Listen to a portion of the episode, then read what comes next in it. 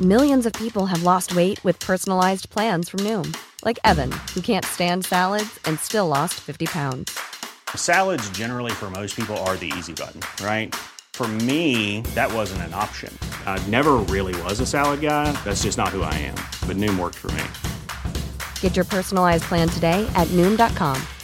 Real Noom user compensated to provide their story. In four weeks, the typical Noom user can expect to lose one to two pounds per week. Individual results may vary. Heraldo Podcast, un lugar para tus oídos. Hacen las paces. Claudia Sheinbaum y Marcelo Ebrard llegan a un acuerdo. Aquí te contamos de qué va. Esto es Primera Plana de El Heraldo de México.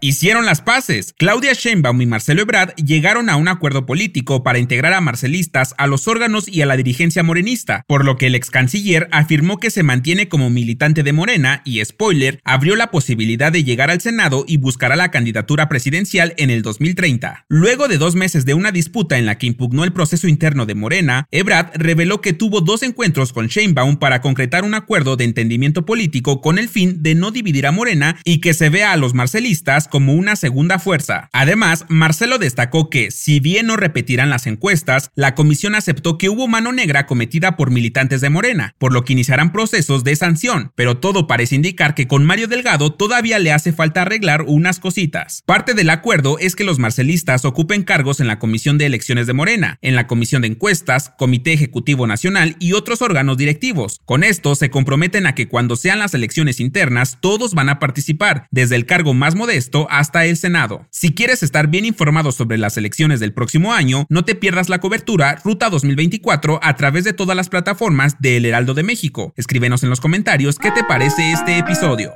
Lamentablemente, la mañana del lunes fueron hallados sin vida los cuerpos de Jesús Ociel Baena, conocido como magistrade del Tribunal Electoral del Estado de Aguascalientes, y su pareja Dorian Daniel Nieves. Según informes, ambos cuerpos mostraban signos de violencia. Las autoridades han señalado que ya están en marcha las investigaciones, y aunque no toman una postura, los primeros hallazgos dan a suponer que se trató de una pelea sentimental y que entre ellos se ocasionaron las lesiones, pues no parece haber indicios de una tercera persona en la escena. Sin embargo, el pasado 31 de julio, el magistrado notificó en sus redes sociales que pedía apoyo y protección gubernamental debido a las constantes amenazas de muerte y ataques que recibía. La secretaria de Seguridad, Rosa Isela Rodríguez, señaló que se hará todo lo posible para encontrar al presunto responsable. Descanse en paz.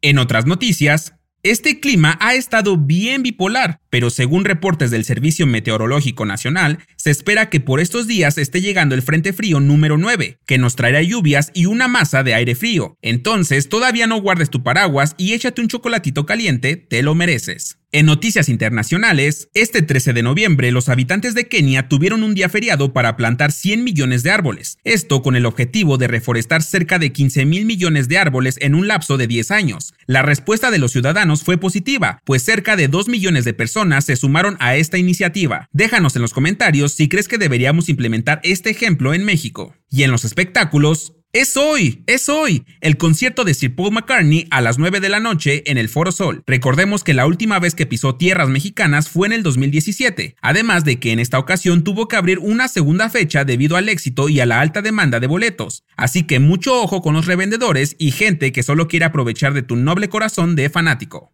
El dato que cambiará tu día.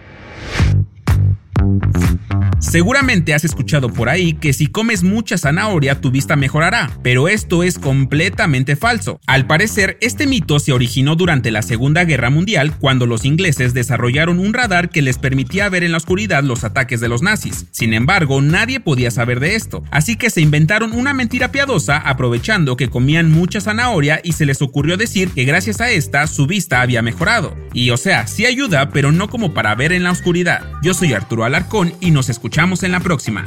Esto fue Primera Plana, un podcast del Heraldo de México.